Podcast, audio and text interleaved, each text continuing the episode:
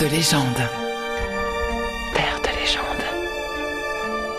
En traversant le Nord-Pas-de-Calais en direction de la côte d'Opale, vous croiserez peut-être, broutant paisiblement parmi les bocages verdoyants, de solides chevaux de trait à la robe gris clair, typiques de la région du Boulonnais.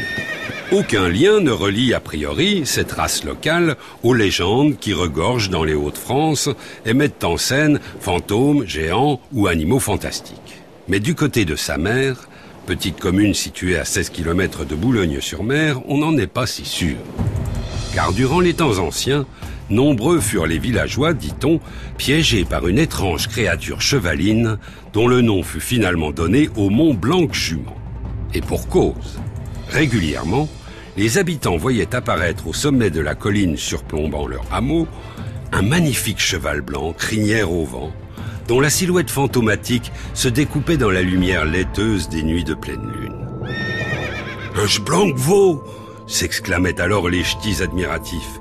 Min Dieu, quel bio L'animal majestueux, à l'encolure épaisse, aux aplombs réguliers et à l'arrière-main puissante, trottait vers eux avec élégance et se laissait volontiers caresser.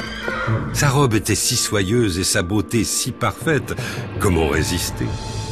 La bête n'appartenait à aucun maître, mais se montrait des plus familières et présentait docilement sa croupe aux admirateurs pour les inviter à monter.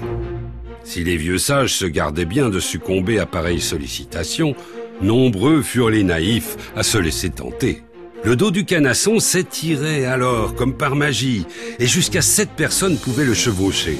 Mais une fois installés, les malheureux cavaliers voyaient leur tranquille promenade se transformer en une cavalcade infernale, qui les entraînait inexorablement vers la mer. Arrivés au bord, leur sinistre monture se cabrait et ruait en tous sens pour les désarçonner, allant même jusqu'à se précipiter dans les flots depuis les falaises.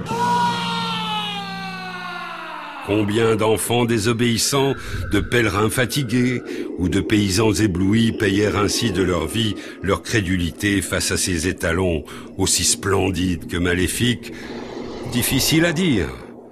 Mais depuis ce temps, à sa mère ou ailleurs, on y réfléchit à deux fois avant d'enfourcher un cheval blanc. Moralité, mesdames et messieurs, ne vous laissez pas trop séduire par l'apparence. La robe ne fait pas le magistrat, ni la barbe le philosophe. Et le vice est rusé, qui emprunte souvent les traits de la vertu. Terre de légende. On réécoute tes podcasts sur FranceBleu.fr.